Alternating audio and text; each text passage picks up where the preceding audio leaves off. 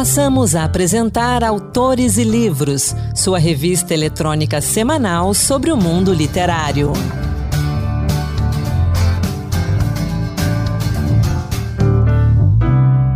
Olá, sou Anderson Mendanha e começa agora mais um Autores e Livros, que hoje traz lançamentos, várias dicas de leitura, uma entrevista com Alex Andrade e, como sempre, toda a poesia do Encantos Diversos. Vamos juntos! A gente abre o programa de hoje falando do autor paraense Edi Augusto. Edi nasceu em Belém, no Pará, em 1954. É jornalista, escritor, dramaturgo e também diretor de teatro. Trabalhou como radialista, redator publicitário e também produziu jingles. Todas as suas narrativas estão ancoradas na realidade paraense. Edi conta histórias duras, realistas e não poucas vezes chocantes. Sua escrita é marcada por frases bem diretas e um ritmo acelerado, literalmente bem, bem intenso. Mas o que marca realmente as suas histórias são seus personagens, que são extremamente ricos e tortos, que seguem apenas seus próprios princípios ou uma moral totalmente particular são personagens extremamente humanos e muito próximos à nossa realidade. Edi Augusto estreou na literatura com a publicação de Os Éguas, em 1998, seguido por Moscou, Casa de Caba, Um Sol para Cada Um, Selva Concreta, Psica, Berrel e, mais recentemente, em 2022, Eu Já Morri. Todos publicados pela Boitempo. Em 2015, Os Éguas ganhou o Prêmio Camaleão de melhor romance estrangeiro, oferecido pela Universidade de Lyon, na França. De Edi Augusto, eu destaco três livros. Selva Concreta, ambientado em Belém, o romance traz incômodas semelhanças com a experiência urbana de qualquer cidade na periferia do capitalismo, explorando as patologias e os vícios do submundo próprios das metrópoles brasileiras, marcadas pela má distribuição de renda e também pelo abuso de poder. Edi compõe um retrato inusitado e desconfortante do Brasil contemporâneo. Nossa outra dica é psica. Psica, na gíria regional paraense, quer dizer azar, maldição. É uma história que gira em torno do tráfico de mulheres. Uma adolescente raptada no centro de Belém do Pará e vendida como escrava branca para casas de show e prostituição em Caiena. Um imigrante angolano vai parar em Curralinho, no Marajó, onde monta uma pequena mercearia que é atacada por ratos d'água, que são ladrões que roubam mercadorias das embarcações, os piratas da Amazônia. E em seguida, entra em uma busca frenética para vingar a esposa assassinada. Entre os assaltantes está um garoto, que logo assumirá a chefia do grupo. Esses três personagens se encontram em breves, outra cidade do Marajó, e depois voltam a estar próximos em Cayena, capital da Guiana Francesa, em uma vertiginosa jornada de sexo, roubo, garimpo, drogas e assassinatos. Keuli Torres, nossa produtora, lê pra gente um trechinho do início desse livro. Era para ser um dia normal, de aula. Mas Janalice percebeu algo diferente ao entrar. Não que sua passagem no pátio do colégio não provocasse sempre algum frisson por conta da altura de sua saia, mas era mais do que isso. Dentro da sala, cochichos e risos. Então a professora se irrita e alguém se levanta. Entrega um celular. A professora põe a mão na boca. Sai. O que é que tem no celular? Janalice assiste a uma demorada cena de felação que ela protagoniza junto ao seu namorado Fenk, com direito a closes de sua genitália a pedido dele. Chocada, não sabe o que dizer. A professora retorna. A diretora vem junto. Pede que ela saia, que volte para casa, que somente retorne com os pais. E atravessando o pátio, agora ela ouve claramente o deboche de todos. Janalice tem 14 anos. Em casa, a mãe chora, grita, estapeia, rasga suas roupas. Entra o pai com a farda de cobrador de ônibus tira o cinto, espanca, expulsa de casa. Ela sai chorando pela rua. E minha última dica das obras de Edi Augusto é o seu mais recente lançamento, Eu Já Morri, que traz 17 narrativas curtas que retratam moradores de rua, prostitutas, viciados, DJs da periferia e outras figuras humildes de Belém. Você encontra os livros de Edi Augusto facilmente nas livrarias, portais de livros, sebos e no site da editora boitempoeditorial.com.br. Nossa dica agora é Retirantes, O Legado das Sombras, de Daniel Pedrosa, um livro que traz uma visão futurista sobre a fome e a violência. Daniel Pedrosa, que divide a engenharia com a literatura, inspirado pela obra Os Retirantes de Portinari, criou uma ficção pós-apocalíptica no Nordeste brasileiro. Nesse primeiro volume de uma trilogia, Joaquim e seus dois filhos precisam se deslocar em busca de um lugar protegido dos novos inimigos da raça humana, conhecidos como sombras. Quando a história começa, 90% da população mundial já havia sido dizimada por esses seres. A esperança de um lugar seguro surge com uma caixa de metal e um bilhete. Com as instruções, Joaquim e sua família precisam chegar até a colônia, um lugar de oportunidade para todos, onde a vida ainda é possível. Mas para chegar lá, nosso herói precisa vencer diversos perigos e desafios. Retirantes, o legado das sombras retrata os desafios de uma família migrante frente ao desconhecido e carrega muito mais que fantasia. A ficção transcreve o medo e o desespero pelo qual passam muito daqueles que enfrentam o desconhecido em busca de um futuro melhor. Retirantes, oitavo livro de Daniel Pedrosa, está à venda tanto no formato físico quanto no digital nas principais livrarias virtuais e também no site da editora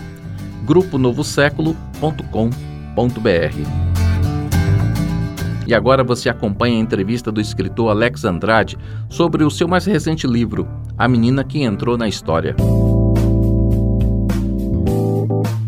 Entrevista. A gente destaca agora aqui no Autores e Livros o mais recente lançamento do escritor Alex Andrade e do ilustrador Beto Caldeira, A Menina que Entrou na História. Esse livro narra de uma forma bem divertida e com ilustrações bem criativas também a trajetória da pequena Clara, uma menina de 8 anos apaixonada por livros e leituras, acompanhada dos seus melhores amigos Valentina e Rafa. E eu converso agora aqui no Autores e Livros com Alex para que ele conte tudo para gente sobre esse livro e sobre as aventuras dessa galera. Alex, bem-vindo mais uma vez ao Autores e Livros. Bom, obrigado. É, é um prazer muito grande estar aqui no Autores Livros novamente. Na última vez eu tive com o romance Para os que Ficam e agora estou retornando com a menina que entrou na história, uma aventura. Foi uma aventura que eu entrei e junto com essa, esses personagens, esses personagens Clara, Rafa e Valentina, é, mergulhei na história de verdade. Foi uma viagem dentro da história. Então conta pra gente um pouquinho mais dessa trama, que tipo de viagem eles vão fazer aí por dentro da história. Conta um pouquinho pra gente. É, eu conto a história da menina Clara, uma menina apaixonada por livros. Desde pequena, Clara sempre gostou muito de história. Ela era uma verdadeira devoradora de livros. Livros, para quem já foi criança ou para quem tem filhos pequenos, sabe? Os livros emborrachados, os livros de mais capa dura. Então, as crianças pequenas, geralmente, elas, elas fazem na fase, na fase oral a, bota na boca, né? Então ela, a Clara era essa criança que devorava livros e gostava de histórias. Então o pai tinha uma biblioteca enorme na casa. A Clara gostava tanto de ler que ela toda semana o pai tinha um livro novo para ela. E a Clara descobriu um livro especial do pai, o dicionário. O dicionário do pai, que tinha as palavras e o significado de cada palavra. Então, essa menina, além de ser uma grande leitora, era também uma menina que investigava as coisas, ela descobriu o dicionário, ela tinha essa parceria com Rafa e a Tina, os dois amigos, os BFFs, né, da, da Clara, e eles eram crianças que tinham um olhar diferente para as coisas, eles queriam investigar, queriam se aventurar, e junto com a Valentina e com a Rafa, a Clara viaja na história de descobrir qual a biblioteca da cidade que estava desativada. Por quê? Como uma leitora, essa criança acreditava que as bibliotecas elas tinham que ter né, o funcionamento normal para que as crianças pudessem ter, como ela, a vontade de ler, porque os livros são muito importantes para essa menina. Então, para qualquer criança, para qualquer ser humano, o livro é importante. E aí a Clara, ela vai com os amigos para descobrir. E eles resolvem fazer o quê? Se eles descobrissem qual a biblioteca que está desativada, eles iriam fazer uma feira, um evento encontrando os objetos, colocando os objetos antigos, os objetos no, atuais, né, os modernos e os antigos, e fazer um, uma espécie de uma exposição para que as crianças pudessem conhecer o que, que já foi criado e o que, que se criou. Então, nessa aventura, eles acabam descobrindo uma biblioteca desativada na zona oeste da cidade deles. E eles fazem essa viagem até a zona oeste, até a biblioteca desativada, e descobrem que a biblioteca está abandonada. Então, a biblioteca abandonada, eles ficam ali perdidos, sem saber o que fazer. Quando descobrem que a biblioteca, além de abandonada, ela está completamente vazia. Eles abrem a porta da biblioteca, entram na biblioteca, e aí é uma cena de muito muita tristeza, porque para uma menina que gosta de ler, chegar num lugar onde se tem livros, biblioteca, né? Livros. De repente, eles encontram o quê? O vazio, goteiras, lama, muita sujeira. E a Clara, como uma boa investigadora, descobre uma escada. Uma escada que desce para o porão da biblioteca. E nessa, nesse porão começa o um mistério, que eu não posso dar spoiler aqui do que vai, vai acontecer. Porque aí é verdade, porque aí começa a viagem dessas crianças e que eu acredito que o leitor também vai viajar junto. É um livro que não é só divertido, mas é um livro que ensina também, né? Então conta pra gente como é que nasceu a ideia desse livro? Tem um pouco dessa nossa realidade pós-pandemia, onde muitas bibliotecas foram fechadas por conta de toda essa realidade? Pois é, a ideia do livro foi o seguinte: na verdade, vou contar como surgiu a ideia de fazer o livro. A Quase Oito, que é a editora, né, as minhas editoras Patrícia Capella e Tatiana Kelly, elas queriam abrir um espaço, porque é uma, uma editora com livros infantis para crianças abaixo dos seis anos, então elas queriam abrir um espaço para crianças maiores também. Então, a gente, elas pensaram num livro que pegasse essa galera de 6 anos, 7 anos, 8, 9, 10 anos, o livro ele vai até os 10, 12 anos e tal, né? Até mais, inclusive. Então, elas entraram em contato comigo e perguntaram se eu tinha interesse em fazer uma história. Aí eu fiquei louco, né? Fiquei pensando, meu Deus, uma história para crianças maiores. Eu já tinha lançado pela Quase Oito a menina é, e a Sapatilha e o Menina Chuteira, que é um livro com duas histórias. Também o Gigante, que eu lancei em 2021 pela Quase Oito. E para criança de seis anos para baixo, né? Também abrange sete, oito anos. Uhum. Mas é um livro infantil. Esse é um livro infanto-juvenil. E então eu fiquei pensando como eu vou mergulhar nessa viagem aqui de fazer um livro para crianças maiores.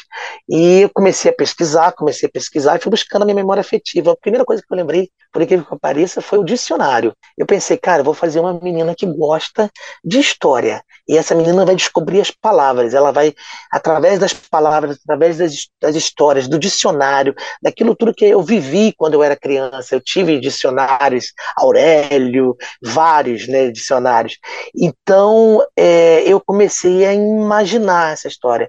Aí, a família, e eu precisava de dois amigos dois amigos claro. para que essa história ela tivesse uma divisão. Então tem um contraponto da Clara, que é a Valentina, que é uma menina completamente antenada, é, totalmente ligada no mundo virtual, né? Ela é uma menina mais plugada e o Rafa, que é um menino nerd, que gosta de dinossauros, que é mais próximo da Clara, né? Gosta de dinossauros, gosta de filmes de ação, filmes de ficção científica. E esses três casou. Ali eu falei, pô, tô com a história aqui na mão, agora eu tenho que desenvolver o restante. O que, que, que esses três vão fazer? Porque tem ele, são três personagens muito é, que dão muita, muita, muita história para vir para frente. Então fui comecei, comecei a pensar nisso. Biblioteca, outra coisa que eu pensei quando veio, veio o dicionário primeiro, depois veio a biblioteca. Biblioteca, eu fui um, um leitor assíduo e um frequentador das bibliotecas das escolas que eu estudei. Eu estudei em colégio público aqui no Rio de Janeiro. Então as bibliotecas eram muito um lugar muito interessante. Então eu pensei na biblioteca porque foi um dos lugares que eu mais gostava de frequentar quando eu ia para a escola. E aí veio a biblioteca, eu pensei, biblioteca, as crianças, eh, elas frequentam bibliotecas públicas. né? As bibliotecas estão fechando. É, a gente teve o caso da pandemia, né, que uhum. devastou um monte de biblioteca. Então, assim, eu fico pensando, por que não não tocar no assunto de uma biblioteca? Porque a biblioteca é um espaço que a gente precisa frequentar. Existem bibliotecas maravilhosas na cidade, então a gente precisa valorizar esse espaço. Esse espaço que é um espaço bacanérrimo, tem bibliotecas lindas. Então eu linkei esse pai que era um homem um, um homem que gostava de ler que tinha uma biblioteca na sua casa bastante grande não e ele gostava de frequentar bibliotecas pelo mundo e a filha dele começou a pesquisar quais as bibliotecas aqui no Brasil que estão desativadas e foi assim que eu comecei a mexer nessa história. E aí, eles, quando eles vão para o mundo, vem tanto resgate da minha, da minha infância, da minha adolescência, adolescência, tem uma cena do, do livro que a Clara fala por que, que essas bibliotecas, essa biblioteca que eles estavam, que está desativada, por que, que ela estava desativada? Por que, que os livros né, não estão ali nas estantes? Será que é porque os governantes não acham interessante uma criança ler? Que a criança uhum. conheça, que ela tenha conhecimento? Será que. Aí ela faz esse questionamento. Por quê, né? Isso fica para o leitor.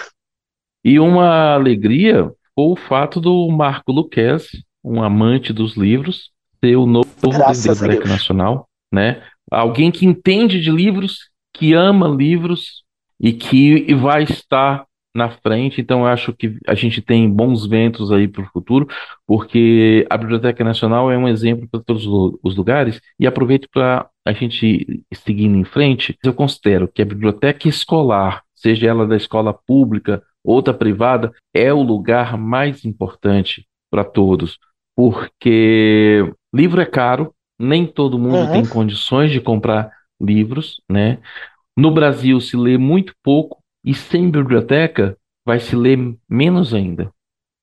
A gente tem que pensar que a biblioteca para criança é o início de tudo, né? É, a, a, infância, a gente traz, nós, a, a, gente adulto, né? Eu tenho as minhas memórias né, do que eu vivi quando era criança.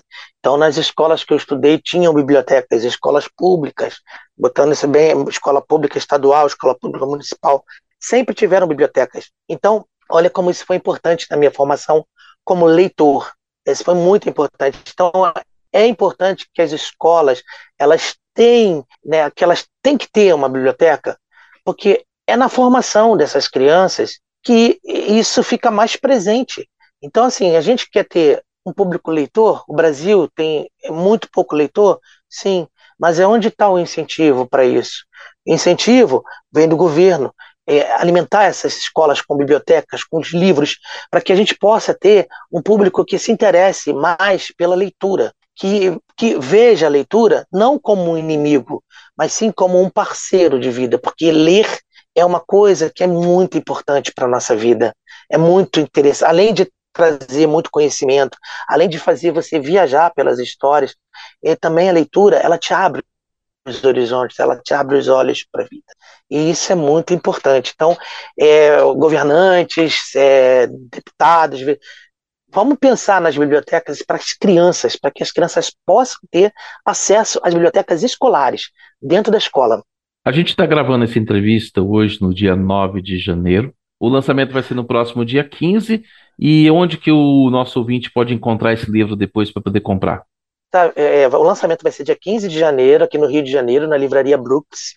É, o livro vai estar à venda na livraria Brooks, no Rio de Janeiro, ou então pelo site da própria livraria, e também pelo, pelo site da editora Quase 8, www.quase8.com.br. Todas as informações sobre o livro também tem nas minhas redes sociais, também tem no site da editora, e o lançamento, para quem estiver no Rio de Janeiro, está aberto para todo mundo, das 14 às 16 horas. Vai ter contação de história, vai ter oficina de caricatura e vai ter também a mediação da nossa conversa, bate-papo com as crianças. As crianças vão estar ali para a gente conversar, junto com a nossa criadora do, do livro do Literi, Literatura e Psique, da Mina Portela. Fica a dica então para os nossos ouvintes da Rádio Senado no Rio de Janeiro e arredores, né? Poder participar desse evento. E quem quiser dar um pulinho lá no perfil do Alex Andrade para conhecer um pouco do trabalho dele, não só esse trabalho infantil, mas também os outros livros e ele é autor, como ele falou no início aqui, de um livro para adultos, um fantástico, para os que ah, Muito obrigado. Muito obrigado pelo carinho, pela, pelo convite para essa entrevista, para essa conversa, esse bate-papo tão legal. Né? E fica aí a dica para as pessoas: levem seus filhos nas bibliotecas, né? leiam mais. E obrigado mais uma vez.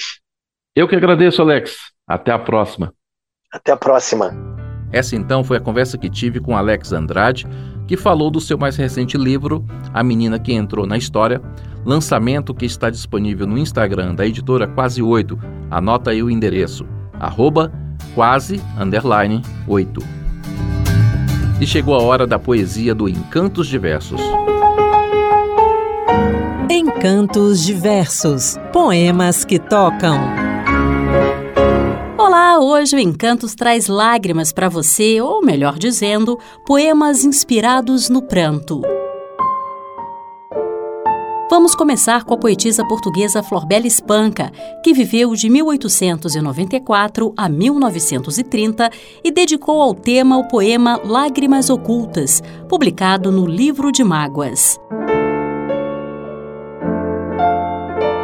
Se me ponho a cismar em outras eras, em que ri e cantei, em que era querida, parece-me que foi noutras esferas, parece-me que foi numa outra vida.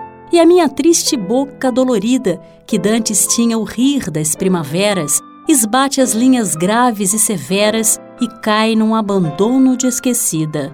E fico, pensativa, olhando o vago. Toma a brandura plácida de um lago, o meu rosto de monja de marfim. E as lágrimas que choro, branca e calma, ninguém as vê brotar dentro da alma, ninguém as vê cair dentro de mim. Cesário Verde, poeta português que viveu de 1855 a 1886, também se inspirou na temática ao compor Lágrima. No poema, o eu lírico, além de exagerado, demonstra pouca empatia pelo sofrimento da amada. Ela chorava muito e muito, aos cantos, frenética, com gestos desabridos. Nos cabelos, em ânsias desprendidos, brilhavam como pérolas os prantos. Ele, o amante, sereno como os santos, deitado no sofá, pés aquecidos, ao sentir-lhe os soluços consumidos, sorria-se cantando alegres cantos. E dizia-lhe então, de olhos enxutos: Tu pareces nascida da rajada, tens despeitos raivosos, resolutos. Chora, chora, mulher arrenegada, lacrimeja por esses aquedutos, quer um banho tomar de água salgada. Também inspirado no tema, Carlos de Oliveira, escritor português, que viveu de 1921 a 1981, escreveu Lágrima, parte da obra Cantata. A cada hora, o frio que o sangue leva ao coração nos gela como o rio do tempo aos derradeiros glaciares, quando a espuma dos mares se transformar em pedra. Ah, no deserto do próprio céu gelado, pudesses tu suster ao menos na descida uma estrela qualquer, e ao seu calor fundir a neve que bastasse a lágrima pedida pela nossa morte. Por falar em morte, ouça agora Lágrimas Negras, música de Jorge Malter e Nelson Jacobina na voz de Gal Costa.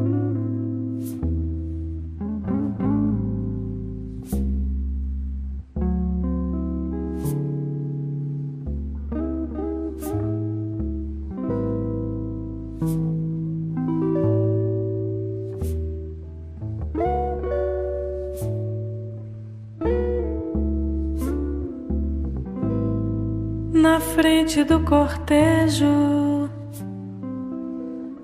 o meu beijo, muito forte como aço,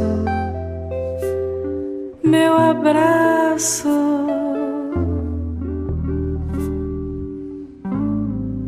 São poços de petróleo, a luz negra dos seus olhos lágrimas negras caem, saem, dói.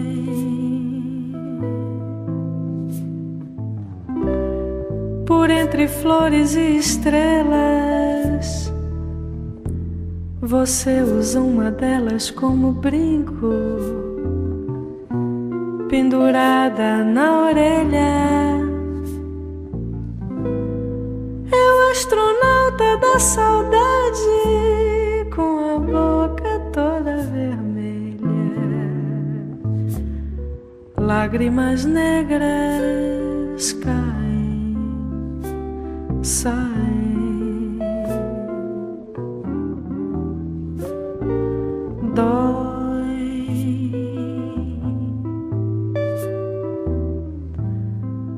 São como pedras de um moinho que moem, roem.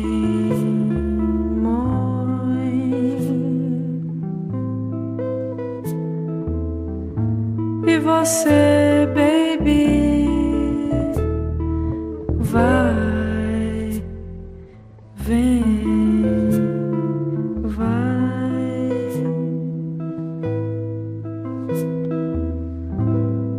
você, baby, vem, vai, vem. Belezas são coisas acesas por dentro, tristezas são belezas apagadas pelo sofrimento.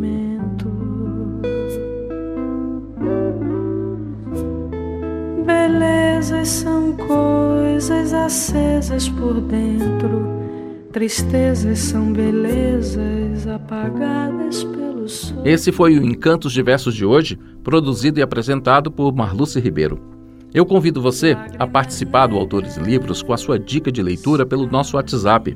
Você pode mandar tanto uma mensagem de texto quanto uma mensagem de voz. Anota o número 619 8611 9591. E assim, o Autores e Livros vai ficando por aqui. Obrigado sempre pela sua companhia. Sou Anderson Mendanha e o programa de hoje teve produção de Ana Beatriz Santos e Keuli Torres e trabalhos técnicos de Josevaldo Souza. Grande abraço, até a próxima. Boa leitura. Acabamos de apresentar Autores e Livros, sua revista eletrônica sobre o mundo literário.